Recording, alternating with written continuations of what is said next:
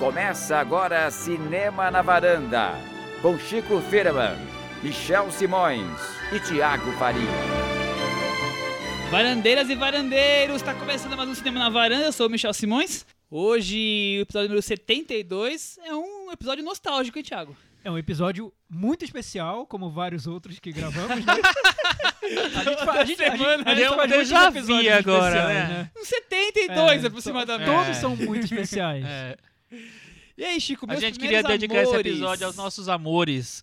Henrique Miura, Paula Ferraz, Gustavo José, quem mais? Lembra aí mais gente, velho. Carlos Lira, Carlos Lira, Débora nossos- Sade. nossos ouvintes aí, Mas, Fernanda. gente, calma aí. Por que vocês estão nessa onda de nostalgia? Aconteceu alguma coisa com vocês? Aconteceu que nós vamos. Essa semana a gente ficou trazendo uma pauta dos filmes que marcaram a nossa infância, mas não.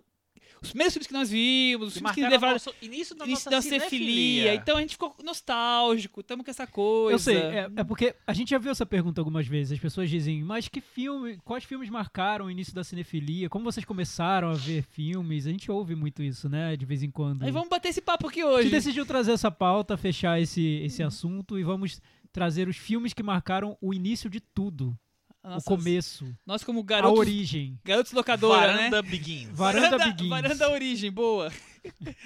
É, mas antes, tem aquele momento, né, Chico? Tudo é especial hoje, inclusive o. Fizemos Cantinho do ouvinte. com que? Tiago Faria. Sim. O que que a gente fez de diferente hoje, Hoje Thiago? é diferente o cantinho do ouvinte. A gente fez um esquema diferente. Geralmente eu vou lá no blog cinemanavaranda.com. Continuem comentando lá. Lá é super legal. Respondo tudo. Trago os comentários pra cá. Isso tudo acontece geral vai continuar acontecendo.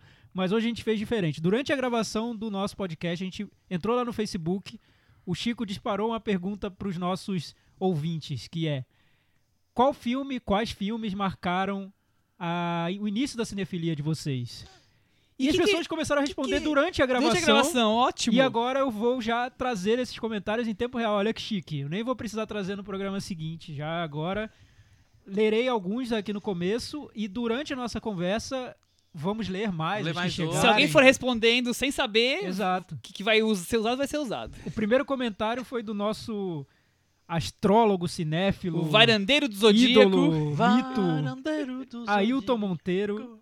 Ele falou o seguinte: sensacional esse tema. Os meus filmes do início da cinefilia acho que coincidiram com o Oscar de 1989, que trazia filmes como Rayman, Ligações Perigosas, Mississippi em Chamas, Uma Secretária de Futuro e Um Turista Acidental.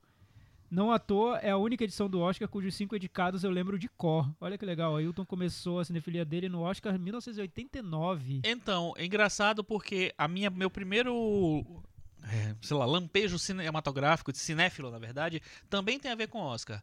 Eu começando a ver o Oscar, assim, comecei a me interessar pelos filmes. Não foi em 89, mas foi em 90. Olha, Porque eu, eu vi o Poderoso Chefão 3 no cinema, o Dança com Lobos no cinema e tal, e aí eu comecei a procurar filmes. Posso ler mais alguns porque estão tão Vai, legais claro, os comentários? claro, claro. Manda bala, mas é legal que eu, eu também, o primeiro Oscar que eu lembro foi 89. É, eu lembro desse Com o Rayman, o primeiro Oscar. Oscar que eu, que eu acho que eu assisti mesmo. Eu não consegui ver nenhum desses filmes no cinema porque eu era É, pequeno, também. imagina, Ligações Tinha- Perigosas. Eu lembro que eu não vi ao anos. vivo esse Oscar, eu vi gravado, naquela, a Globo passava gravado um compacto no dia seguinte, eu lembro que eu vi gravado e que a música que ganhou o Oscar nesse ano foi é, da Carly Simon, Let the River Run. Eu fiquei torcendo pro, pro filme do Tom Cru- Cruise, mesmo se porque eu gostava dos filmes do Tom Cruise e tudo mais. Aham. É, o Carlos Lira, né, olha, não foi o primeiro a comentar, mas foi mas o tá em segundo. todas, adoro isso. ET e O Vento Levou, A Noviça Rebelde, Mary Poppins, Exterminador do Futuro e com um pouco mais de idade, mas ainda criança, 2001. Olha os filmes que ele viu quando era criança. E O Vento Levou, A Noviça Rebelde, Mary Poppins. Carlos Lira, nota 10. é. Cinemateca do Carlos Falamos de filme nota 10 semana passada, ele é nota 10, cara. Adoro ver as reprises de final de ano na Rede Globo, na madrugada. E no caso do Exterminador, no cinema em casa. Eu acho que eu adorava que ele queria escrever. É, adorava, deve ser É. adorável.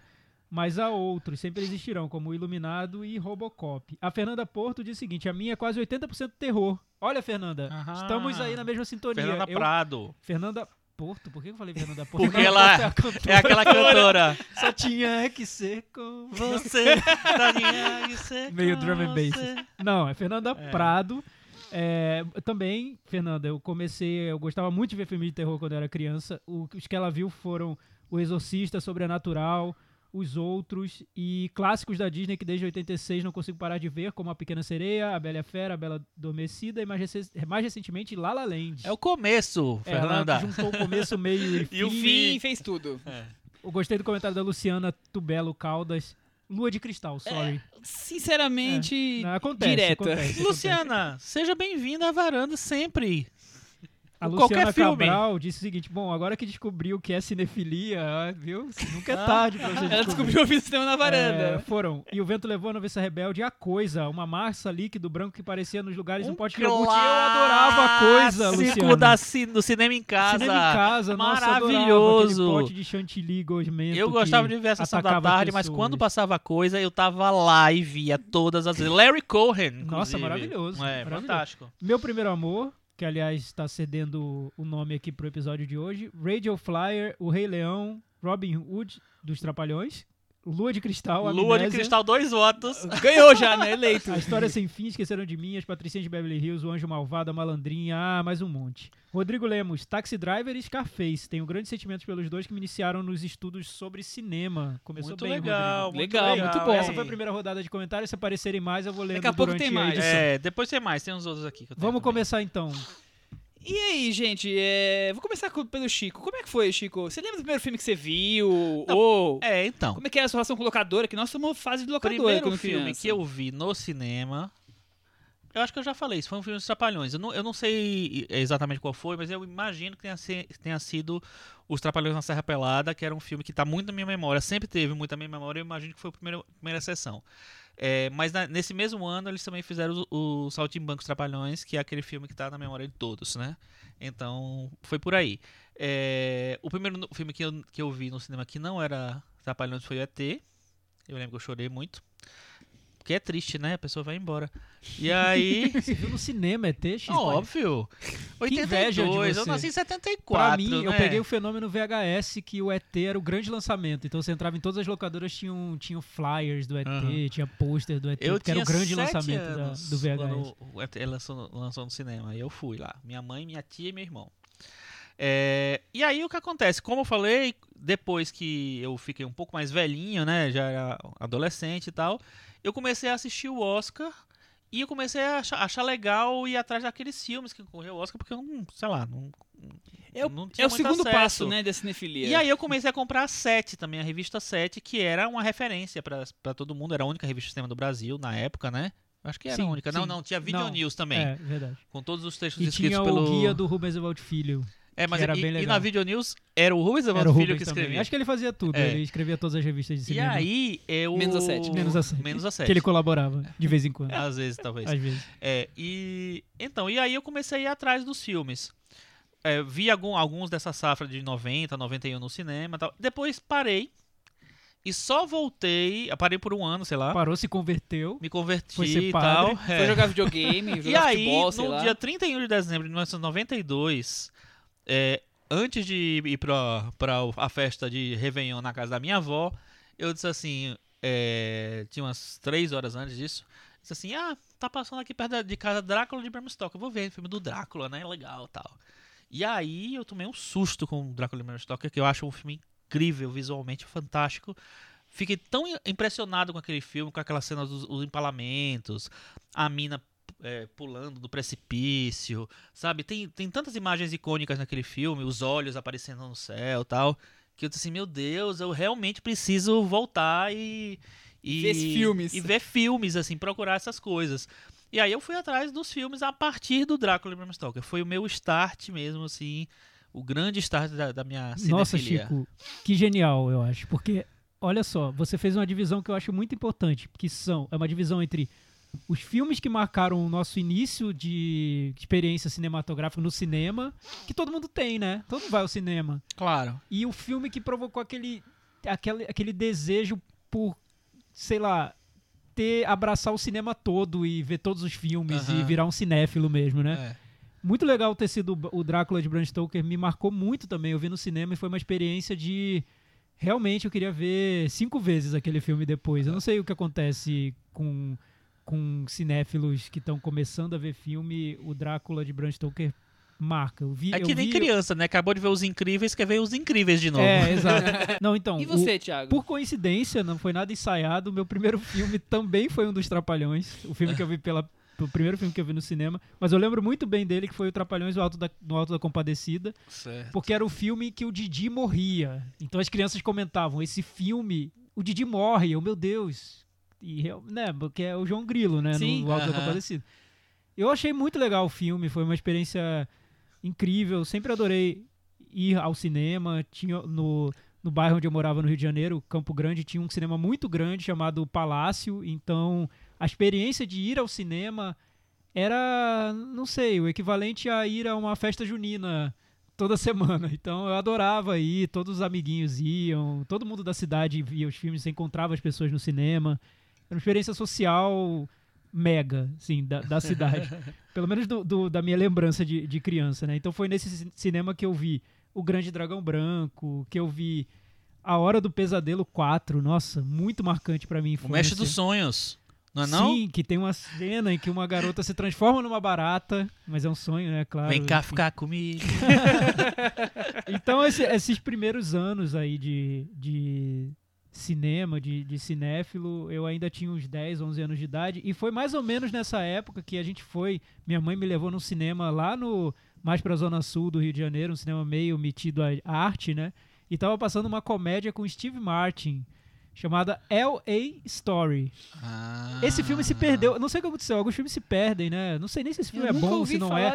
É meio que um la- pré-La La. Land, assim. Não O- chega a ser um musical, mas é uma declaração de do La La amor a... Land, o, o é Thiago uma- tinha é uma declaração dele. de amor a Los Angeles, ao cinema, com o Steve Martin.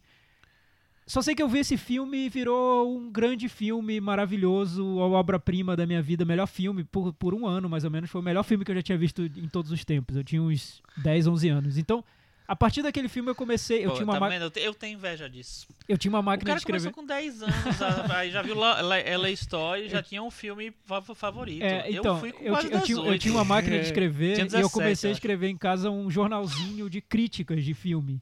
E eu escrevi que La La Land era o melhor filme de todos os tempos. La La Land. La La Land não, Filho. LA Story. Pré-La La Land. É, e outros filmes que eu adorava na época, por exemplo, Uma Cilada para Roger Rabbit. Eu era muito fã do Uma Cilada para Roger Rabbit. Eu lembro que tinha uma edição do Oscar que eu tava torcendo pra ele ganhar. E ele ganhou o Oscar de efeitos especiais. E pra mim foi o Oscar daquele É, ano. foi Foi o Oscar de efeitos sensacional, ele- especiais. Ele ganhou, se não me para quatro Roger Rabbit. Oscars esse filme. Foi, né? É. É, de Volta para o Futuro 2, nossa, eu, foi um filme que me deixou muito fascinado. A história do, do skate voador, eu queria ter um skate daquele. Então, o cinema pra mim, na infância, era, tinha essa experiência lúdica de ser o espaço de sonho mesmo. Era, fez muito parte da minha infância e minha infância foi, foi eh, feliz, assim. Eu brincava muito, tinha muitos amigos e o cinema fazia parte dessa história. Minha cinefilia começou aí, mais ou menos. Com LA Story, eu acho. E depois, quando eu fui pra Brasília com 12 anos, aí se intensificou, porque virou minha grande válvula de escape pra tudo, né? Eu ia ao cinema três vezes por semana. Tenho duas observações. Primeira Diga, coisa, você reviu depois o, o, Tra- o Trapalhões na Alta Compadecida? Não revi, Chico. Eu revi numa época que eu escrevi sobre os, os filmes Trapalhões e é maravilhoso. É, eu imagino. Ele é. Incrível e ele é. Acho que é até melhor do que essa versão do Guerra High, se É? brincar. Nossa, que eu acho bom. Eu, é eu acho muito bom também. Mas esse filme é incrível. É, e a segunda coisa, você falou que o LA Story foi seu filme favorito durante um ano. Ele foi substituído por. Boa pergunta! Cara, Colocamos o Thiago na- no cantinho agora. não sei, não lembro. É... Não sei. Cidadão Kane. Não, não, não. É, depois, é, teve, mas não foi logo depois. É que teve uma fase que pra mim era Pulp Fiction, que era o filme. E Mas depois aí já tem um, be já belo tem um, um salto, gap né? aí, né? Eu não sei se foi De Volta para o Futuro 2. Ah, O Exterminador do Futuro 2. Ah, Nossa, Ah, esse me tá. marcou muito, muito Aham. mesmo. A sessão do filme foi marcante e era um filme que Eu eu, adorava. também, esse. Adorava.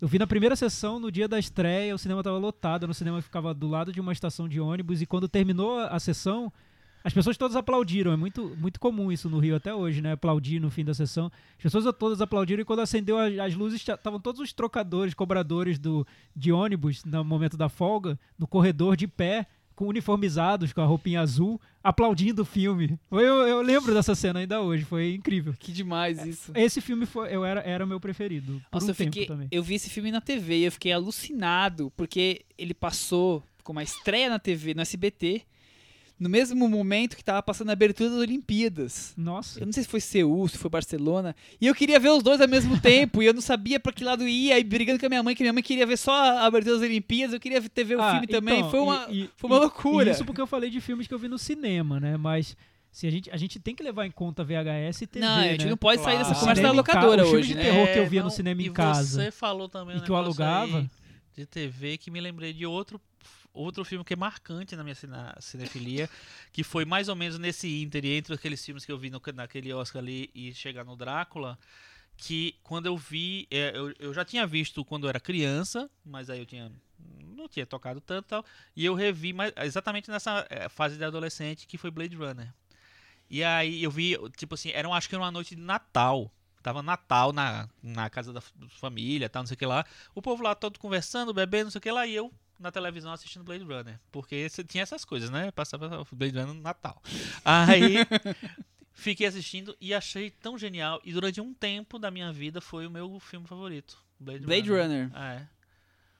O Diago começou cult com a Story. Comecei Cult, com um filme que Runner. ninguém mais lembra, imagina. É. Nem, nem a Netflix vai Cult, passar. isso, isso é cult, Thiago.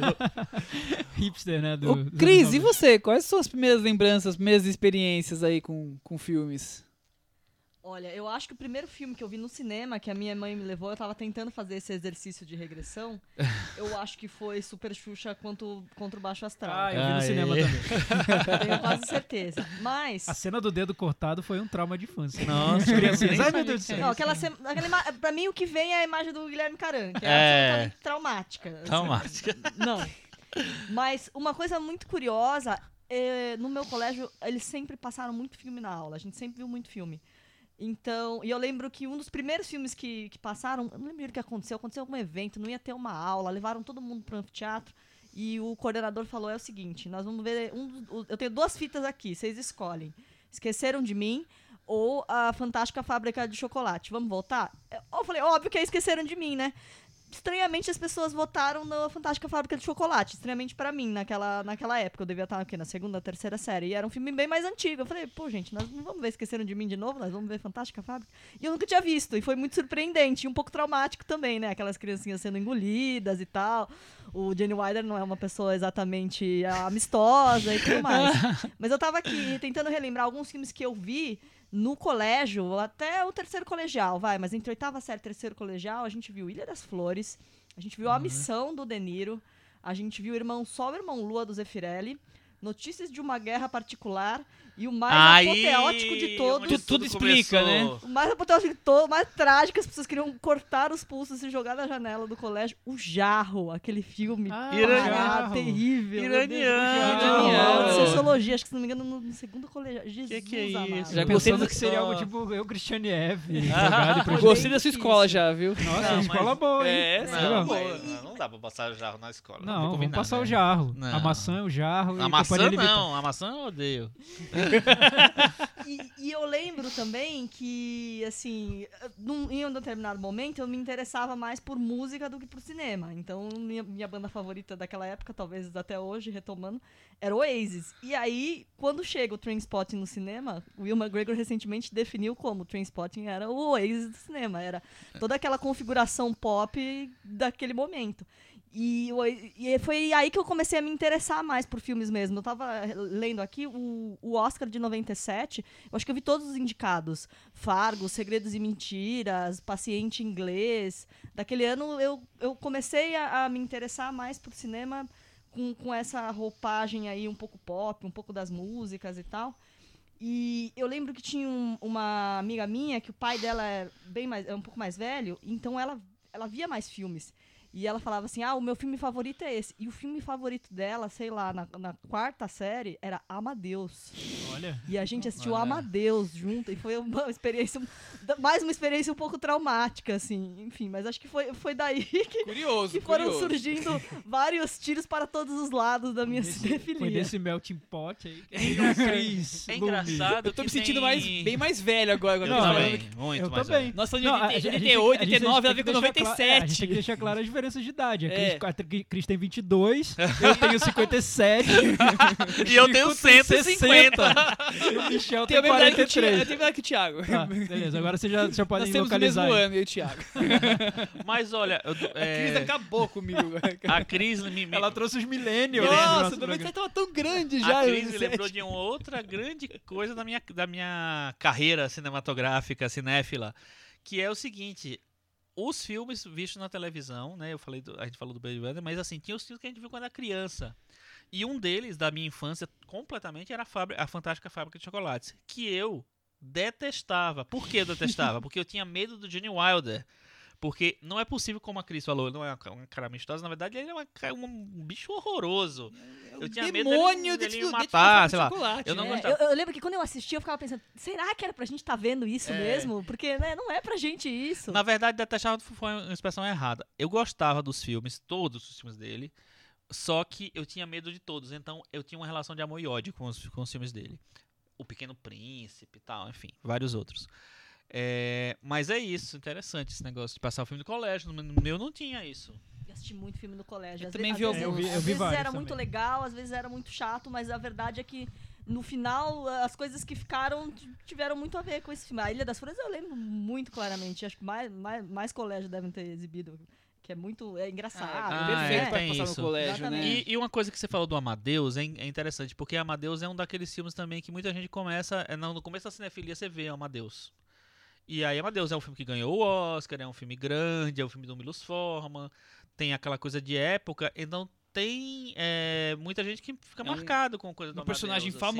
É. famo- É, eu famoso, lembro que né? depois, na época do Amadeus, eu fui querer assistir o Drácula do Coppola e o Frankenstein do Kenneth Branagh com o Robert De Niro. E não sei, de Aham. certa forma, pra mim, na minha lembrança, são filmes que se conversam um pouco. Aham. É um filme que eu vi na escola e que me marcou muito, na- eu já estava na sétima série em Brasília, eu estudava num colégio meio de educação, diziam que era educação natural, então você ficava super livre para fazer teatro, tinha feira de Hipster, literatura. olha Era, era só, muito hipster, Ele é era muito hipster. hipster. A, gente, a gente tinha aula de relaxamento, Madalena. era, era por aí. Em Entre o Brasília hipster era e o assim. Jean Piaget, é, É, em, isso. em- em É. Brasília era assim. Aí no- nos intervalos, né, nas, nas horas vagas, os- cada aluno podia levar um, um vídeo, um VHS pra assistir. Era super Ah. livre. Aí um dia um garoto levou um filme que eu lembro até hoje, porque foi chocante, um trauma na minha vida. Ah. Um filme chamado Os Olhos da Cidade São Meus. Bigas Luna. Do Bigas Luna. Aham. Filme de terror. Até hoje eu lembro. Várias Puta, mas cenas do esse filme filme eu um vi no colégio. Esse filme tem um negócio muito legal. Enfim, Sim, marcou quando minha... ele vira outra coisa. Marcou minha pré-adolescência. Aham. Mas na minha infância o que marcava era principalmente filmes de terror. Vários. Eu era- Também. adorava Fred Krueger, os filmes todos que passavam no SBT, Sexta-feira 13, tudo. Eu só não gostava muito de Faces da Morte, porque eu achava- achava Eu vi Face da Morte na vi. escola. na escola. Falando nisso, Você na você fez que escola. escola? Você fez o quê? Você fez... Escola tenebrosa é essa, mano? Eu fiquei abismado com aquilo. Gente, eu não vi até hoje eu, Fases eu, da eu Morte. lembro da. Eu não lembro qual. Tem vários, né? Um, dois, três. Eu não lembro qual deles que era. Mas eu lembro de uma cena que o cara vai trocar o pneu do carro. Mas pra quê? E o carro cai em cima da perna e escola. fica aquela coisa, aquela É, perna era- presa. Era um documentário, né, na verdade. é, documentário querendo mostrar coisas chocantes, né? Mas eu fiquei vendo isso Mas que eu falei. qual é o objetivo? Fiquei pensando o que a? Cris pensou. Era pra nós estarmos assistindo mesmo. Não, isso? mas a Fantástica Fábrica de Chocolate ainda vai, né? Mas o Faces da Morte, Eu vi Faces da Morte É, a gente, a gente tem- escola. sempre tem que lembrar que crescemos nos anos 80, uma década muito louca, né? Que passava filme pornô nos cinemas comerciais e passava Pantanal às 8 da noite. Então era uma década. Tudo podia acontecer, As né? nove. Ninguém consegue muito entender hoje o que eram os anos O que, 80. que era aquilo, né? É, eu vou trazer então agora as minhas historinhas. Isso, que você não falou as suas É, ainda. Tô, tô deixando o assunto. O assunto tá rolando bem naturalmente. Depois se você falar, eu falo mais alguns comentários. É, eu tenho um. Eu fui tentar também lembrar, porque eu tenho muitas lembranças dos primeiros filmes que eu vi. Realmente, assim, eu lembro muito fortemente qual foi o primeiro, o segundo filme. E eu, eu tenho certeza que os- a ordem que eu vi os três primeiros filmes que eu assisti. Porque a história é, é legalzinha de contar. É, minha avó morava na praia, em Caraguatatuba, aqui, litoral de São Paulo. E nós íamos todo final de semana pra lá. Meu pai trabalhava, aí pegava eu, meu irmão, minha mãe e íamos pra praia. E meu pai, não sei como, consórcio provavelmente, sei lá como é que era naquela consórcio que existia naquela sim, sim, época, super comprou um videocassete. E surgiu minha, na, na, na mala do carro um videocassete e duas, dois, duas fitas. Eu sabia lá o que era aquilo. Eu tinha. Isso foi acho que 85, então eu tinha seis anos. E colocou as duas fitas do carro e foi, fomos pra praia. Chega na praia, eu lembro de onde foi instalado o videocassete na televisão da casa da minha avó. E colocou o primeiro filme. Na, na noite da sexta-feira, eu assisti aquele filme e fiquei vidrado, assim, aquela coisa. Isso é um filme. Nossa, que coisa. E tem uma cena tão forte que eu lembro até hoje. Fui atrás hoje da- do, do YouTube pra rever o trailer do filme e lembrar. E é o jeitinho que eu lembro, assim, as- a- o pouco que eu lembro, né? Cinderela Baiana. É, é um pouco mais pesado. Foi usado no Brasil como o corte da navalha. Ah, Razorback. Razorback e as garras do terror, depois ele ficou conhecido, que é um filme de terror australiano. É, do de um javali assassino. É Nossa, maravilhoso. Foi esse, foi esse o filme Foi que seu pai esse! levou pra É férias. Exatamente! Legal. Russell Volta- Mulcahy. voltando ao contexto, anos 80, né? Então, eu acho isso tão absurdo a escolha que meu pai fez. cara. Esse, o diretor do, do Razorback, de- no- depois ele fez o Highlander. Highlander 1 e 2, É. exatamente. Então é um filme australiano de terror, gore, que eu comecei. Só assim, em família. Cara, quando eu lembro que eu vi a Hora do Pesadelo 4 numa excursão do colégio, da quinta série, o filme era censura 14 anos, ninguém tinha 14 anos, com professora levando. Sensacional, né? É anos 80, não, tem, não, não consigo outra explicação pra isso. E meu pai tinha alugado uma segunda, um segundo filme. Que aí no dia seguinte, no sábado, fomos assistir também em família. E eu, eu, sinceramente, eu descobri só hoje que filme que era. Porque eu, na minha cabeça, eu ficava em dúvida se era Platum ou se era o Franco Atirador. Porque era um filme de guerra do Vietnã. E fui descobrir que não era nada cult como esses dois filmes são. Porque eu lembrava de uma cena que ficou marcante pra mim. Que era a cena de um... de Eu um- posso adivinhar qual é. Vamos lá. Imagem ação. agora. Braddock Ah, 3, a missão. Quase! Cara, Braddock 2! Eu sabia, Nossa, eu sabia. da missão! Braddock era muito popular no Brasil. Eu lembro de ter visto Era todos. muito. E era aquele momento que você chegava... Quando você falou Vietnã, veio Braddock na minha E cabeça. era aquele momento que você ia visitar os primos Massaranduba. Aí você via Braddock, via Rambo, via Comando pra Via Matar, tudo via isso. tudo. Tava tudo Eu, lá. eu nunca vou esquecer disso, porque o Braddock ficava pendurado de ponta cabeça amarrado e o cara punha um. em tortura, né? Punha uma- um, um saco de estopa na cabeça dele com um rato dentro. E ele, Nossa. e ele mordia o rato e matava o rato. Só que você não via. Você via só o saco de estopa. Você achou que ele tinha morrido. Então foi. Pra uma criança de 6 anos, foi tão marcante aquele rato mordido na boca do Braddock que eu nunca mais esqueci. Só que esqueci que filme que era, né? Gente, Cara. mas eu fiquei impressionado de eu ter acertado que era Já- Braddock. não, você viu, né? É tu- tudo, tudo da mesma época que a gente tá conseguindo fazer uma. Re- revivendo os momentos, né? Mas você sabe Aí acabou que o fim de semana. Ah, tá, e tem mais. voltamos para São Paulo e foi entre- entregar os filmes. Eu posso imaginar o quanto eu infernizei a minha mãe que eu queria mais, mais, mais, mais e ela deixou eu alugar um filme para criança, né? Finalmente vou ver um filme de crianças. Aham. E eu fui também descobrir qual o título que eu Você lembrava. tinha que ano, quantos anos Eu no, tinha no Razorback? seis. Seis anos. E eu te- lembrava como é que era a história, eu fui pesquisar qual era o título. É um filme canadense que lembra a Guerra dos Botões, mas o título é Garotos em Guerra. Que é a história de, de uma turma de, de crianças no Canadá, frio, neve, Ah. e eles estão sem ter o que fazer, eles inventam uma guerra de bolinha de, de neve, bola de, de, de gelo, né, que eles fazem, e ficam jogando, e tem um cachorro São Bernardo que acaba fazendo a paz entre os dois grupos de escola. Hum. É muito gostoso de ver. Olha, Quer dizer, 86 Era, né? eu achei É. muito gostoso de ver. Deixa eu E, e falar. depois teve, teve agora uma, uma, uma refilmagem faz um ou dois anos. Desse mas eu não filme? vi. Não Ah, revi o original e nem vi o novo. eu... Então foi os três primeiros filmes que eu vi na vida. 85 também foi o ano do videocassete chegar lá em casa. Foi o meu primeiro ano. Você É, tinha acho- seis, eu tinha muitos mais. Acho que quando eu Tinha tava 10. É, o videocassete chegou lá em casa mais ou menos nessa, nessa época. época, né? Com o VHS do Garrincha Alegria do Povo. Já Tudo veio junto, Vídeo. é? É, vinha junto. Ah. Garrincha Ale- Alegria do Povo e A Princesa e o Robô. Que era o da turma da É, o Mônica. meu, acho, é, o meu legal. acho que não veio com nada, porque eu não lembro de ter Era o tudo filme... Globo, Globo Filmes, Globo Aham, Vídeo. Entendi. Enfim. E. é, mas os meus pais não tinham o costume de me levar ao cinema. Eu, minha mãe me levou ao cinema é, uma vez até os meus 18 anos. Depois eu comecei a ir. Ou 16 anos, depois eu comecei a ir sozinho ou, ou com amigos. Que foi que, porque a escola me mandou. E o primeiro filme que eu vi no cinema foi As Minas do Rei Salomão. Porque a escola tinha mandado fazer uma, uma redação do, do filme do He-Man.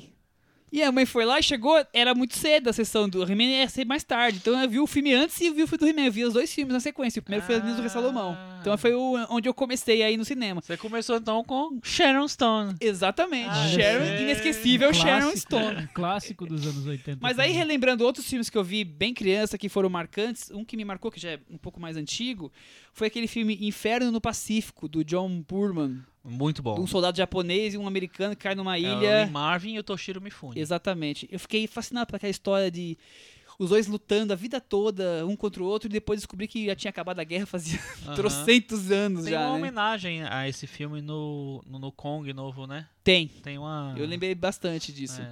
Mas eu comecei, como eu falei, com como que o Ayrton falou, do de 88, vendo o Rayman e os filmes daquele Oscar. Eu também vi aquilo e daria part- dali pra frente eu comecei a tentar ver os filmes do Oscar, que eu acho que é o passo a seguir, né? Mas eu via muito filme de- do Stallone. Eu adorava ver filme do Stallone. Eu lembro de ver o pôster do Condenação Brutal na, na locadora. Olha, Totó. Home Video era a locadora. Tinha um cachorrinho no desenho. Totó Lá em, Home lá em. Maceió tinha a Gato Branco. E aí no final, em todas as, as fitas tinha o, o selo. O gato pede, por favor, rebobine a fita. Ah, demais isso, hein? Michel, eu sei, eu sei que Duro de Matar foi um filme que filme que eu mais vi. bastante. filme que eu né? mais vi quando criança. Eu certeza. lembro da vez que eu vi, eu vi em VHS o Duro de Matar, mas eu vi, eu lembro porque eu aluguei e eu tava na casa da minha avó.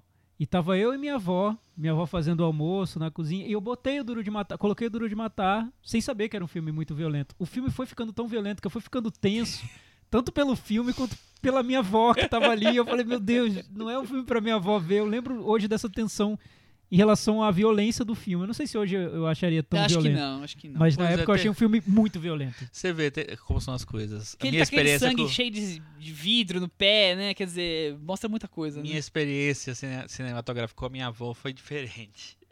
Foi o seguinte, eu já tava cinéfilo e tal, lá em Maceió tinha uma sessão de cinema de arte, passava vários filmes, foi super importante pra mim, porque eu vi muitos filmes bons ali, e a minha avó sempre foi- gostou muito de ir ao cinema, só que a gente nunca ia junto, e ela gostava de ver filmes que hoje passariam, vamos dizer, na reserva cultural. É, filmes franceses, ela sempre estudou francês e tal, enfim, ela ah, gostava disso. Aí eu, assim, tive uma bela ideia. Vovó, vamos pro cinema comigo? Na sessão de arte vai passar um filme francês chamado Rosas Selvagens, do André Tequinei. e lá vamos nós, vamos, meu filho, vamos lá. No primeira, primeiros 15 minutos do, do, do filme tem um rapaz masturbando o outro no filme. Aí, assim, era, eu- onde é que eu ia que eu tô enfiar fazendo com minha, minha avó. avó do meu lado lá e onde é que eu ia enfiar minha cabeça, meu Deus, o que, é que eu vou fazer agora aqui? E aí terminou que terminou o filme, que o filme é muito bom e tal, assim, ela gostou do filme e tal, enfim, ela reconheceu os méritos. Nunca falamos sobre a, a Ah, putaria que estava sendo mostrada no cinema e fomos felizes para sempre. Então acontece bem, isso, né? bem. Posso ler uns, uns comentáriozinhos? Olha, Rodada de comentários. é, o Diego Nunes falou assim: o primeiro filme que eu vi foi ET na, na escola, devem ter passado por volta de 85. Rafael Argemon, é, primeiro filme que eu vi no cinema foi Bernardo e Bianca. O primeiro que eu consegui ler e entender uma legenda foi ET. Aí o Alisson é, falou que foi ET também o primeiro. É, chegamos e já estava escuro e eu tinha medo de escuro. Depois aparece aquele bicho na tela, na tela gigante. É, eu chorei de medo o filme inteiro. Fiquei uma semana sem dormir, um mês sem, é, um mês sem, sem ter coragem de ficar é, sem ninguém do meu lado e mais 10 anos sem ir ao cinema. Pô, ET foi um trauma pro Foi, Alisson. foi hein? puxado, hein? Já pensou? Poxa, Alisson. E a Beatriz Saldanha falou: Eu morava no segundo andar, tinha um janelão na sala, ficava deitado na rede, olhando pra janela e imaginando o ET aparecendo. Aí, deixa eu ver mais aqui. Aí temos aqui, ó, a Lúcia Mala falou da Branca de Neve, o Heitor falou dos Goonies e os Aventureiros do Bairro Proibido, que é um Hum, grande clássico sim. dos anos 80. É, o Neylan Porto falou de Cantando na Chuva, Robocop e Dirty Harry, ou seja, ecletíssimo, né? Eu adorava assistir Robocop, nossa. E eu adorava assistir Cantando na Chuva. É, e aí tem vários aqui, tem O muitos Dalo- outros Daniel aqui. Salomão Rock falou que o primeiro filme que ele viu no cinema foi Um Mundo Perfeito, do Clint, aos 7 anos de idade. Ó, começou bem, Aos né? sete anos ele foi ver o Mundo Perfeito? Mas o marco zero da minha cinefilia foi A Meia-Noite e Levarei Sua Alma, do Mojica, que ele viu em VHS aos 15 anos. E dali pra Olha. frente ele começou a ver coisas como Alphaville, A Marca da Maldade, I Want to Go Home, O Terceiro Homem, Noite Vazia e Satiricon. Ou seja, ele viu o Mojica e foi ver Godard. Exatamente, o Foi, Mojica ab- levou ele ao Godard. pra, Você pra vê como drogas mais coisas. pesadas, né? Ó, o Pedro Lovalo falou, o primeiro filme que eu vi no cinema foi Dinossauro. O Pedro Lovalo é muito novinho, É né? muito novinho. 2000. Quando eu era bem pequeno, meu filme favorito era Castelo Ratimbum. Que era um, belo, era um belo filme também, mas ele realmente Quando é eu novinho, era Pedro Lovalo, bem hein? pequeno. É bem né? pequeno? Acabou, eu já, já tava dirigindo Legal, nessa época. legal. O- aí eu- um filme que eu- me marcou muito a minha infância, que porque tinha uma amiga da minha escola, quando eu tinha 8, 9, 10 anos, que ela amava o filme. E ela pegava as poesias do filme e ia no caderno de todos os amigos dela, na contracapa do caderno, e escrevia poesia. Então eu tinha, a cada ano eu tinha aquela poesia reescrita A todo mesma? ano, a mesma, a mesma, que era Sociedade dos Poetas Mortos. Ah, E a gente- marcou E a gente muito, viu né? umas três vezes na escola. Cada vez que o professor falava assim, ah, traga um filme pra ver, ela trazia aquele lá, a gente revia todo mundo, ficava depois conversando, discutindo, relembrando. O Ailton é apaixonado por esse filme, né? Ele sempre fala, ele sempre coloca nas listas dele e tal. É, esse filme foi um dessa safra que eu vi no cinema, nessa primeira safra antes de começar de verdade, assim. Eu me- fiquei muito envolvido com o filme. O filme é bem, bem bonito, né? É, e tem a cena do Captain Mike Kaplan que durante um tempo, toda vez que eu passava no telecine, não sei o que lá, eu assistia, eu chorava. Pronto, quer? E eu saía falando Carpe Diem pra todo Chorava. mundo. Depois que eu, que eu aprendi ali o que, que era Carpe Diem. Porque era bonito, gente. Era uma amizade, era bonito. Amizade Era é bonito. o 30 Reasons Why da nossa geração, né? Pode ser, pode ser. É... Pois é. Só, só deixa eu encerrar. Tá, fala. É, aí, quando eu fui um pouco maior, comecei a já ir ao cinema por mim mesmo. Acho que os filmes que me marcaram, que foi duas sessões que eu fui em dois fins de semana seguidos com amigos lá no colegial, e que dali acho que foi o primeiro passo para eu virar a minha cinefilia mesmo, foi Um Drink no Inferno e Os Suspeitos. Olha, Legal. Que aí que eu vi. Fui conhecer realmente a Paulista e não chegar lá de, tipo, de metrô na uma aventura como fosse o Goonies, sair da minha casa e ir até a Paulista. Era como se fosse o Goonies, era uma coisa de outro mundo. Aí ele já, maior, já, já não achava essa coisa tão, tão absurda, ir da Penha até, até a Paulista. Ele já Aham. achava algo mais normal aí. E, Michel, eu lembro que você sempre falou que a mostra de São Paulo foi muito importante pra você construir sua cinefilia. né? Ah, foi porque foi uma descoberta, né? Eu quando comecei a eu comecei a saber esse negócio de diretores e movimentos cinematográficos em 2002. Eu falo que Uma Mente Brilhante foi aquele momento a partir daqui comecei a contar minha cinefilia, foi o primeiro texto que eu escrevi, eu ia no Epi- Epipoca, escrevia criticazinhas e ali começou a me marcar. E eu descobri logo em seguida a mostra, que tinha acabado de acabar quando eu descobri, e foi bem o ano que passou o Sokurov, que até então eu não sabia nem quem era naquele momento. E dali pra frente comecei a ver muita coisa na mostra, né? Tirar férias na mostra. Agora não faço mais isso, mas fiz muito disso. Então foi muito importante na minha cinefilia, que foi quando eu fui construindo, descobrindo novos, novos cineastas, novas cinefilias de outros países, estilos diferentes. Então ali foi. Eu não vim do VHS com isso. Do VHS eu vi filme do Van Damme, American Ninja, Stallone. Eu não, eu não vi Bergman quando era criança. E Eu fui quando era descobrir. criança não, mas eu vi no VHS. É, com, com, com- pra mim era tudo muito, tudo Eu muito fui misturado. A partir, DVD a partir dos, dos 11 anos, 10, eu misturava muito. Eu ia na locadora e eu gostava de pegar filme de vários gêneros. O drama, ação, terror. E eu queria... Eu era muito curioso, então eu vinha com aquela pilha de VHS, de duplos, né? Poderoso Chefão 1, 2 e 3. Eu peguei os três. Aí eu vinha... Eu lembro até do dia que eu vinha atravessando a rua com aquela pilha. Minha mãe, Thiago, que que você pegou a locadora inteira? Não, mas são três filmes. Só que são duplos. Aí era aquela pilha que eu tava escondido atrás dela, enfim. Só que eu lembro, o Chico perguntou sobre o filme que, que virou o melhor pra mim. Aí agora eu lembrei que quando eu cheguei em Brasília eu vi um filme chamado Um Homem com Duas Vidas, do Jacob Van Dormael, que é um diretor que depois eu vi. Ah, Recentemente ele fez um filme chamado Novíssimo Testamento, que eu vi e achei horrível. horrível. Eu falei, meu Deus, eu não devia ter visto, porque Também achei horrível. esse diretor, esse filme, O Homem com Duas Vidas, por um tempo ali, um ano, O- foi- era o meu filme da minha vida. Homem com Duas Vidas era o Totó Le... Era o? Jacob, é, era o Totó Lerre- Lerreiro. É. Eu, por um ano era o filme, porque era um filme que eu achava mais complexo e, e, e eu vi é, numa fase que eu tava buscando filmes um pouco menos comercial, Agora eu vou menos lançar uma comerciais. pergunta pro Thiago. Diga. E depois de um ano? Não, então, aí O Chico, É, quer- o foi- Chico cê- quer, cê- quer a planilha. Você viu que eu ia pulando, né? Acho que aí a gente já chega na fase que era Pulp Fiction, que virou o grande filme pra mim. Aí depois foi Um Corpo que Cai até hoje. Foi, Entendi. emendou e foi até hoje. Eu Ficou. já, já falei até Sim, sobre isso, sim. né? É. Que tá. é, eu acho que virou meio que o. o é, nivelou ali a lista. É um que eu não tiro, porque se eu tirar vai perder o eixo, a minha lista do. É o alicerce da sua Mas lista, é bom né? mesmo isso.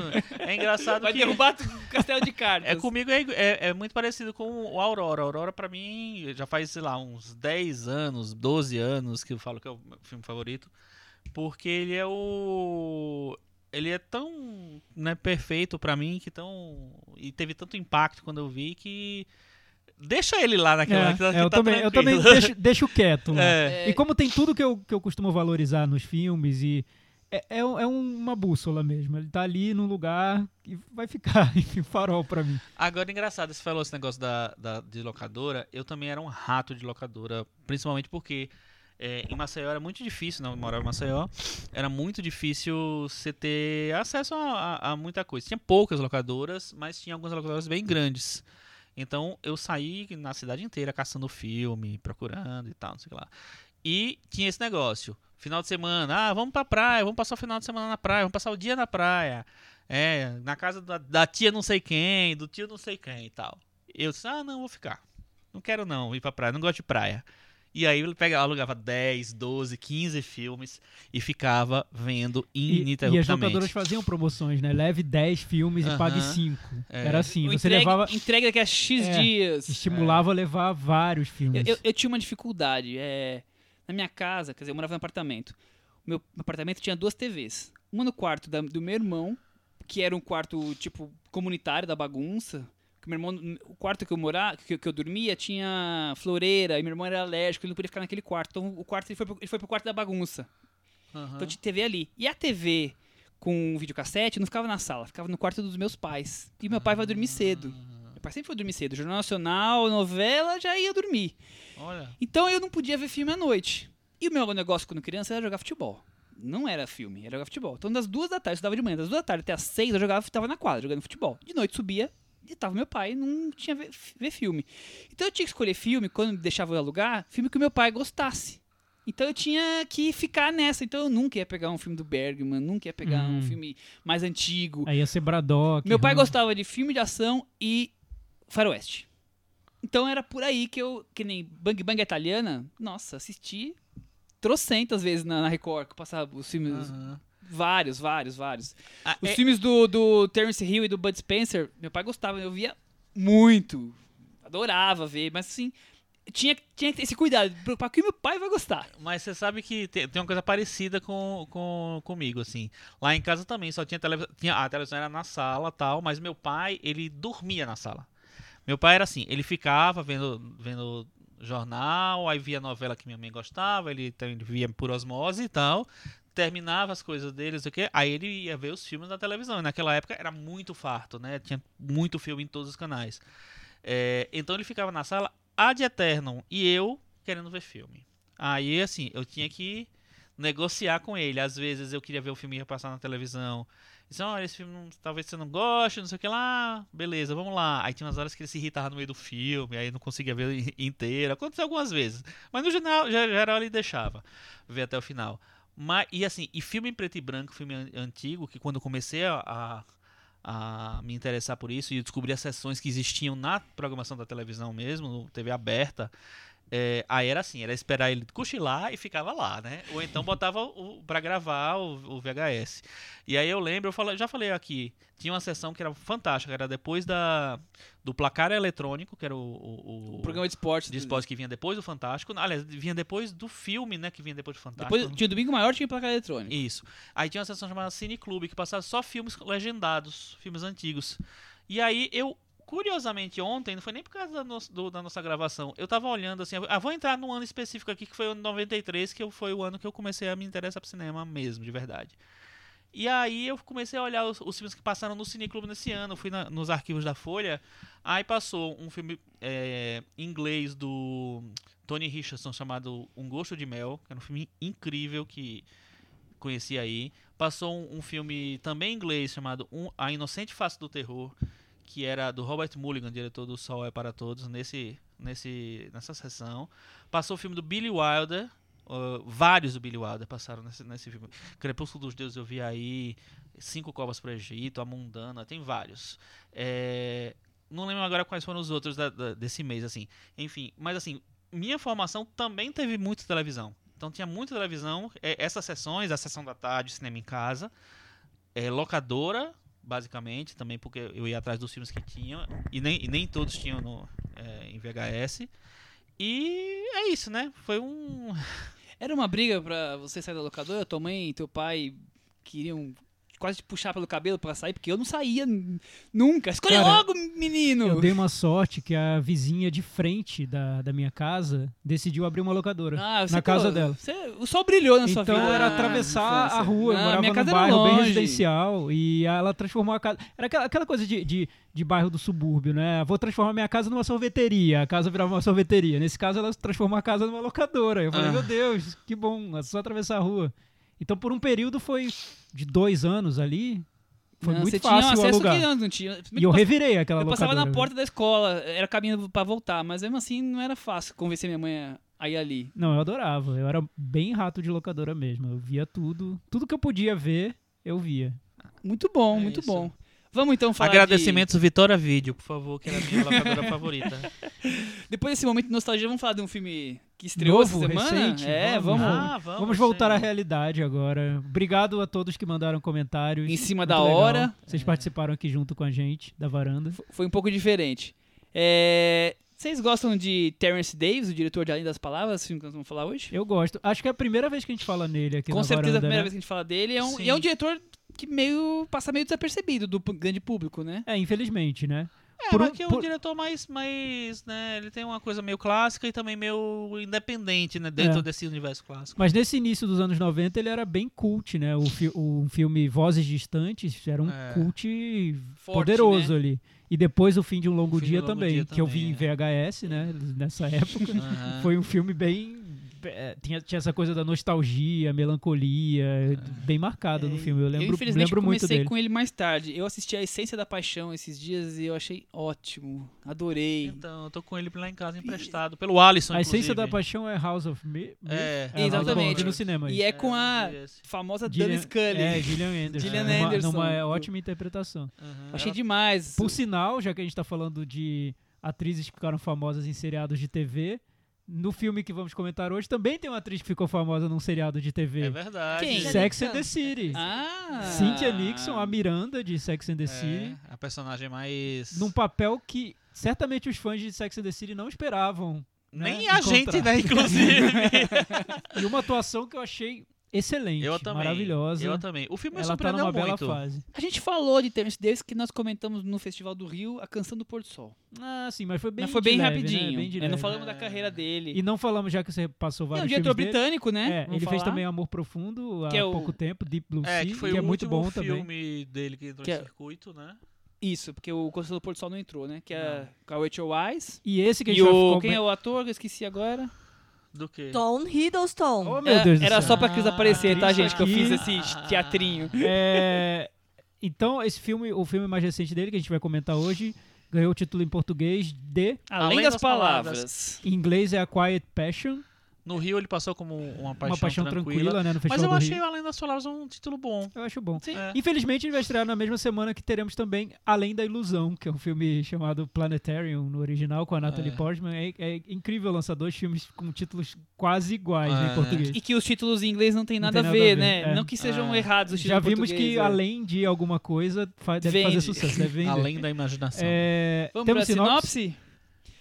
Cinebiografia da poetisa americana Emily Dixon. Dos tempos de criança prodígio, a vida praticamente reclusa na mansão da família, rebelde nas relações sociais, desde os pretendentes até o abandono do seminário para não, por não partilhar com a fé que, os- que as demais partilhavam. Escrevia praticamente um poema por dia, mas poucos foram publicados até sua morte. Vocês conhecem a obra da Emily Dixon? Olha, eu Eu não sou muito de Não- literatura, não infelizmente não conheço, tanto, mas ela é um mas dos, conheço. Dos mais é importantes. considerada a poetisa americana, É, Sim. exatamente. É, E é, engra- e é engraçado, desculpa, Diago, que é, é o filme americano, é um filme inglês, na verdade, ele, o Terence Davis é inglês. E só que é o primeiro filme que ele fala de, de ele vai para os Estados Unidos no, no, no tema, né? Os outros filmes são todos ingleses, né? É, São- eu, eu li que era um projeto bem pessoal. Ele é- adora a obra da Aham. Emily Dixon, se identifica muito com ela. Um filme muito difícil de ser feito, porque durante a maior parte da vida a Emily Dixon viveu numa casa, Ficou em né? casa, Na casa de da casa. família, ela mal, ela saía muito pouco, no máximo dava um pulinho ali no jardim ali, é, na um casa passeio. dela. É, como você disse, ela escreveu muitos poemas, escreveu quase dois mil poemas, mas só conseguiu publicar uns 10, 12, É. pouquíssimos. E ela era, além de Enquanto reclusa, vida, viva, né? é, além de reclusa, ela, ela não se sentia, ela se sentia deslocada no contexto cultural da época. Ela não achava que a, não gostava da poesia que era tratada como como establishment, né? A poesia elogiada da época. Ela escrevia de um jeito é, com muita invenção ali na maneira de escrever. É, que não combinava muito com a época em que ela viveu. Então, fazer esse filme sobre essa personagem, contar a história dela, é arriscado, né? É um filme quase de câmara ali, de, de, de clausura, E, né? e é curioso, porque o estilo do, do Terence Davis, como a gente falou, ele fez muitos filmes de época, né? Bem clássicos, aquele jeito dele, é, sempre muito bonitos. E ela é uma personagem inquietante, né? Uma- Uma mulher mais moderna, uma mulher provocante, incisiva, que se você pensar, não combina muito com o, o tipo de cinema que o Terence Davis fez, mas que ele fez caber perfeitamente no, no filme dele, do Eu estilo não sei, dele. talvez. Não, A- porque a os personagens anteriores eram, eram coisas mais. A personagem da Rachel Weisz no Amor Profundo, acho que tem. É que a Marshall Wise pouco, já é né? anos 50, né? Não é, É. não é tão um filme de Não, época eu assim falo quanto. mas ele abordou também. sim, sim, é verdade, é verdade. É. Eu acho que o que combina um pouco, até lembrando do Fim de um Longo Dia, Vozes Distantes, que são mais filmes pessoais, assim, sobre a vida dele, é que são filmes sobre personagens confinados num mundo que limita muito esses personagens, mas com uma vida interior pulsante, né? Isso tem na- Sim, no caso dela. tem. Uhum. Ela tá muito confinada naquele espaço, mas a imaginação dela, a criação, as ideias, aquilo tudo fervilha, né?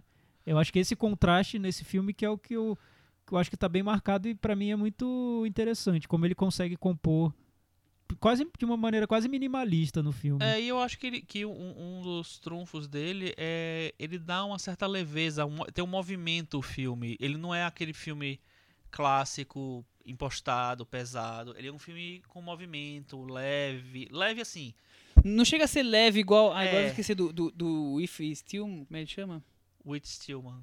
Não é leve como foi do It Stillman ano passado, é, né? Exatamente. Mas é tem- leve mas, ainda. Mas tem um movimento. É. O filme É, é- tem uma certa ironia é- é também fluido, ali, né? nas Não, relações. total. entre- Total, total. né? É, isso eu acho legal também, a, a maneira como ela lida com a tia, que depois você vê que na verdade é a criação dela, ali o pai, a mãe, o, o, o coisa. Tem, tem uma cena que é muito boa, né? Que a, a, a tia reclamando pra mãe, olha o que a sua filha tá falando, aí a mãe dá uma resposta assim, que a tia fica, aí fala assim, o que, que você falou? Não entendi nada. Não, Aquela cena inicial, não é inicial, mas quase inicial ali, da tia e a é, no, no berço daquela família, aquela família respondendo a ela de forma diferente do que é, a sociedade responde, né? Os filhos, o Aham. próprio pai, a mãe. Ali já mostra qual é a daquela casa, né? Aham, Eles sim. não são uma família padrão. Tradicional, né? É, o jeito de pensar é mais libertário, mas a- É, é, dá mais liberdade para as pessoas responderem o que pensam. tem quer uns dizer, graus de, de- é, de já vem- liberdade ali. Já vem que aquela casa vem com um É. berço diferente para onde o que a Emilia Dixon colocou depois nos poemas Mas eu, dela. eu né? acho, eu, eu- eu achei muito legal isso do, do Terence Davis não fazer um filme pesado. Porque assim, no final é uma personagem que viveu solitária o tempo inteiro tal. Então ele podia ter feito um filme pesado, um filme pra baixo, assim. E não é um filme pra baixo. E não deixa de ser denso em nenhum momento também. Eu acho que é um, um filme que ele consegue trafegar muito bem pela, pe- pela vida da personagem sem levar ela, tipo, manipular ah, ah, o filme pra gente ter determinados sentimentos em relação a ela. Eu acho que esses sentimentos nascem naturalmente, assim. Acho que o filme é bem espontâneo. Agora, há quem consiga ver o filme como o filme frio de uma solteirona amarga e amargurada. É uma leitura um pouco deturpada, mas é uma leitura. Não, é que o, o ritmo do filme eu acho que é, é particular do Terence Davis também. Se um espectador de primeira viagem talvez possa vai, achar vai sofrer para o embarcar, talvez. um pouco lento, né? Um, um ritmo dele ali. Não, não é um filme que, que queira resolver os conflitos ou colocar é, situações muito palpitantes. É tudo, tudo bem delicado, discreto, porque condiz com a personagem, né? Não, não tem muito como fazer de uma de outra maneira. Acho que, acho que ele encontrou um tom adequado à personagem e também ao cinema dele. Eu acho que nesse filme, vendo o cinema dele, eu noto que ele se adequou mais à personagem do que ao cinema dele. Talvez pela primeira vez, porque ele é um diretor que tem um estilo muito marcado, né, nos Uhum. filmes que ele faz. Nesse, você nota isso às vezes, mas você nota que ele tentou muito fazer um filme que fosse Que fizesse a justiça personagem. à personagem. Ele abriu um pouco mão Eu acho. do eu dele, acho. sem até, fazer e mal até pro filme anulou dele. um pouco, deixou um, um tom mais sóbrio sem perder a leveza, eu concordo com o Chico. Eu acho que é um filme leve, mas, Mas- mas- sóbrio. Mas assim, é, eu não, eu acho, eu até ent- entendo o que você falou. Acho que ele realmente ele perde algumas características em algum momento e tal para abraçar essa história. Mas em nenhum momento eu acho que ele se trai. Eu acho que ele Não, tá, eu também acho que não. tá Não, ele, ele, ele do universo aceita dele ali. coisas diferentes. É porque, é porque caber se ali. você pega um filme, ele tem esse lado visual, formal, é, é, de do trato com as imagens, às vezes muito romântico até. Que Uhum. no, num filme como Vozes Distantes ou O Fim de um Longo Dia, você pode encontrar até semelhanças com o cinema do Kawai, a maneira como ele lida com a fotografia, com a música. Aham. A música é bem marcada no filme, câmera lenta. Sim. E nesse filme não, ele tá, tá muito, muito aquela, centrado, aquela narrativa né? apaixonada e nostálgica do sobre o tempo e a tem cidade. A nostalgia, que pra É. ele era, era Marcante, é um né? elemento fundamental no cinema dele. Nesse caso, É, não, eu sinto que ele concordo. tomou um, um distanciamento. Não sei se porque é uma personagem que pra ele é muito. tem um peso grande, ele precisa tratar com uma, E uma figura já E talvez essa, bem, essa- é, né? bem E talvez posta essa ali, história né? de ser, de ser uma, um- uma personagem americana, né? Porque Sim. realmente, assim, ele sempre tá- fez histórias inglesas, então estavam muito mais próximas dele. É, então ele acho que ele mantém aquele padrão sempre. E quando ele sai um pouco daquele universo, daquela, daquele lugar dele, eu acho que talvez ele muda um pouco também por causa disso, pra abraçar essa personagem. É, A Cynthia Nixon, eu acho que ela tinha que ser ter sido indicada ao Ah, Oscar. eu cara. acho, eu acho ela muito É, boa. infelizmente é um filme que acabou sendo pequeno demais para o Oscar, né? É, Porque se não é. fosse, eu acho ela excelente. E engraçado é que eu perdi ela de vista assim depois do Sex and the City, e ela acabou ficando muito marcada pela personagem. Quando você participa de uma série por muito tempo, essa é a maldição, né? É. Ela vira a personagem do Sex É, and the então, City. eu comecei a ler hoje, eu fiquei impre... eu não vi Sex and the City, claro que eu Ah, eu, eu É que se você tivesse visto, vi você ia lembrar Não, na é- hora. então, você fala, é- olha, Miranda. Aí. Depois que, me, que, que eu li, eu falei, nossa, realmente, porque você bate o olho, você lembra uma ator ou outra, né? As quatro mulheres principais, mas eu não vi, então não- eu assisti o filme sem me dar conta. Então, E eu percebi o, o grau de admiração das pessoas, lendo entrevistas hoje, de ser ela. E olha como ela fez uma personagem totalmente diferente. Ninguém esperava perceber isso. E ele fez isso com a Gillian Anderson também, porque quando estreou aquele filme, todo mundo ainda, ainda lembrava época do Arquivo X, né? Exatamente. é, mas é engraçado que, por exemplo, eu, eu assisti várias vezes Sex and the City, é uma coisa que tá forte na minha memória. Já fui a atriz do Sex and the City, tá fazendo e tal, não sei o que lá, mas assim, cinco minutos eu esqueci completamente. É, é uma transformação. É. É. bem convincente co- É. como ela faz, né? Exatamente. Engraçado eu que eu tava assistindo recentemente os episódios de uma série chamada The Affair. E aparece a Cynthia Nixon nessa série interpretando uma psicóloga recentemente. E ela tá tão bem que eu falei, poxa, tá aí uma atriz que podia tá- estar trabalhando mais, né? Aham. Fazendo mais papéis no A cinema. Cynthia Nixon, ela tem um papel no cinema que até é razoavelmente importante, que ela é no, no jogador do Robert Altman. É, né? Eu não lembro. Não, ela faz não lembro. ia lembrar mesmo O dela. papel da secretária do Tim Robbins, se eu não me engano. Ou, enfim, alguém que trabalha com o Tim Robbins, não lembro direito. Então. Meta vamos- vamos varanda? E aí, Vamos. Chico Firman? Olha, 7,5. Eu também, tô com o Chico, 7,5. Nossa, então vocês vão me bater hoje, viu? Ai, meu Deus do céu. O que, que você vai fazer, Michel? Não, não vou jogar lá pra baixo, mas eu não gostei tanto quanto vocês, não. Eu achei 6,5 pra ele. Eu gostei tanto quanto vocês. tá 7,5 ótimo. que a gente deu. Então, é. Pra mim, 7,5 é uma nota altíssima. Nossa Senhora. Não, pra mim. Com isso, ele ficou em 72 do Metavaranda. Ó, tá muito na varanda. Tá lá em cima. Tá super bem. E vale a bem. pena, eu recomendo. Ele tá que na veja. frente de fragmentado. Vixe. Eu, Ah, é? por quê? É. O que aconteceu com o fragmentado? 71 Aconteceu o. Michel. Ah, sim, claro. Aconteceu o Michel. É, que- é, Eu dei a mesma nota pra fragmentado e pra esse filme, tá? então, não sei Então, o que aconteceu. sei. Mas o que... Segue o jogo, segue o jogo. Segue o jogo. Ah. é, enfim. Eu acho que merece ser visto o filme, além das palavras. Pra quem não conhece o Terence Davis, então é interessante até começar por esse e ir seguindo E atrás, pelos né? outros, porque vai, vai ficando mais complexo o cinema. É. Eu trouxe uma, Visualmente, uma principalmente. das recomendações é exatamente isso. Recomendar que as pessoas assistam os filmes do Terence Davis. Sim. É, eu fui pesquisar, infelizmente, só o Amor Profundo está disponível em, em vídeo sob demanda, tá no Netflix. Não, não tem nenhum dele no NetNow e nos outros, infelizmente. Mas já é um belo começo. E os outros filmes do, do, do Terence Davis aí, procurem que vale muito a pena. Eu tenho duas recomendações, já, vou- já comecei já vou terminar. Termina. Um filme que eu gostei, que eu vi esse fim de semana, me surpreendeu muito e eu fui atrás se tem algum disponível facilmente e vai estar na estreou no Brasil na, na TV a cabo, direto. E vai passar em junho em quatro sessões diferentes. Quem quiser vai atrás da programação no canal Cinemax. Que é o último filme do Spike Lee, o Chirac. Ah, eu vi. Que eu achei super legal esse filme. Eu É- achei legal. é eu acho um pouco. Spike Lee sem rédeas, É- fora de controle, Total. é- pirado na batatinha. É um mas filme, é Spike Lee. é um filme bom. perfeito, cheio de, de questões, mas a questão inicial do filme, como ele trata aquilo, é, que é uma cidade. Chi- Chicago faz uma referência ao Iraque, né? Por isso que chama Chirac, é, seria o Chicago e Iraque. E a cidade está dividida entre duas gangues e as mulheres, em busca de paz, resolvem fazer greve de sexo com os maridos namorados enquanto não entrar paz na Vou cidade. esse filme hoje. Fica su- é super legal, mas é É maluco, muito bom, é vale a doido. pena ver. é- Mas é um Spike Interessante. Lee nível, Fora nível, da- nível hard. eu Fora acho. da caixinha. Mas eh, na estrutura lembra um pouco o primeiro filme dele. Lembra, o outro lembra, é muito melhor, lembra. mas eh, lembra. Qual? O Faça a Coisa Certa. Né, Não, esse o é, segundo. mas- o segundo, É, então, então, desculpem, me mas enganei. aí, é, pois é, eu faço a coisa certa, acho que ele encontrou um centro ali, é, né? No sem que ele dúvida, é. Ele tem filmes também que parecem com esse, que são filmes mais fora, de- fora, Fora de da controle, caixinha, né? totalmente. Tipo, Girl, Girl Six. É, vários, É. vários. Mas É um- esse acho que vai um É um pouco desses, além. Mas é legal esse. Tem, tem muito a ver com o momento que a gente vive também, essas discussões de questões raciais nos Estados Unidos.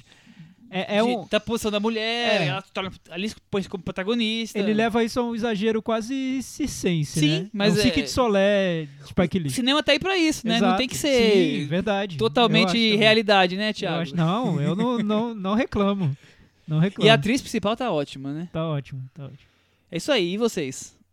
Então, eu vou recomendar um filme que a gente vai falar semana que vem. Um pouco melhor, um pouco mais, que é Guardiões da Galáxia, volume 2. É, então, o filme tá estreando essa semana, mas a gente vai segurar um pouquinho pra falar. É, só adiantar pra vocês que assim, eu achei um filme bem legal. Achei, eu acho o primeiro do Guardiões da Galáxia um dos filmes mais legais da Marvel, porque eu acho que ele ad- administra muito bem essa coisa da comédia. E aí eu acho que ele não fica forçado, eu acho que é um filme que, que consegue, sei lá, ser um filme fiel aos personagens, ao espírito lá do- dos heróis e tal, e, mas ele consegue ir muito bem no- na, na comédia, principalmente porque os atores estão muito bem também. É, e o 2 ele vai muito nessa linha, só que eu acho que ele às vezes ele pisa muito demais no, no- no acelerador da, dessa coisa da comédia. Então é, ele passa do, do, do ponto em alguns momentos, eu achei. Segundo passa do ponto. O segundo. É, achei que às vezes ele fica um pouco exagerado na quantidade e na- até na qualidade do- das piadas, então. É, mas de qualquer jeito é um filme muito legal. Tem uma, uma, uma- uma aparição do Kurt Russell que é genial, tá ótimo o Kurt Russell no, no- no papel. É, tem... Quando o Kurt Russell não tá ótimo, Ah, o né? Kurt Russell é aquele, né? A gente ama desde, que, desde Aventureiros do Bairro Proibido. Exatamente. É, e tem várias surpresinhas. O filme tem cinco cenas é, pó- pós-créditos, né? Durante os créditos, na verdade, assim. É, Quer dizer que, Thiago, quando acaba a pipoca, você achou que tá indo embora? Não tá indo duas, embora. duas delas são só pra fazer graça e três são que, que jogam coisas pra frente, jogam novos personagens. Então vale a pena ver e na semana que vem a gente destrincha um pouco mais do Guardiões da Galáxia Volume 2. Muito bem. E aí, Thiago? Ah, essa semana eu não vou recomendar nada. Vou Sem- recomendar o seguinte: entrem lá no blog É, cinemanavaranda.com. o Thiago sempre manda bem, viu? Deixem comentários. Entrem no iTunes. Olha, no iTunes é legal entrar pra deixar opinião, avaliação lá do podcast. É. É, No- dá- Curta dá a página no Facebook, eu gente. acompanho a gente no Twitter, que a gente... É, comenta lá no Twitter também. No, no iTunes dá pra gente ver quem foi que deixou comentário? Dá, dá. Dá, quem, dá quem deu de rating? pessoas. Aliás, eu não sei se muitas, muitos sabem como ouvir no, no iPhone. É super prático. Se vocês entram lá naquela num appzinho podcasts, é muito fácil Que seguir é o já nosso fixo do podcast. iPhone, né? É, e ele já atualiza toda semana. Vocês não precisam ficar lá buscando sempre que a gente atualizar o novo E episódio. quem não tem iPhone, a mesma coisa no Android. É, né? tem, tem os aplicativos só de podcast, as pessoas só baixam o aplicativo e recebem o canal que ela assina automaticamente assim que a gente coloca no ar. Então a gente gostaria muito que vocês, ouvintes fiéis, que sempre deixam comentários, vão lá um pouquinho lá no iTunes, deixam uma estrelinha, do não, cinco estrelinhas pra gente. E, indiquem a gente Um pros amigos, vamos indiquem. fazer crescer a família da varanda. Espalhem. É, exatamente. É isso então. aí. Muito obrigado. Até semana que vem. Tchau. Tchau. Tchau. Police sirens every day. People dying every day. Mama's crying every day. Father's trying every day. Trying to get my head straight. It's the city of Chirac.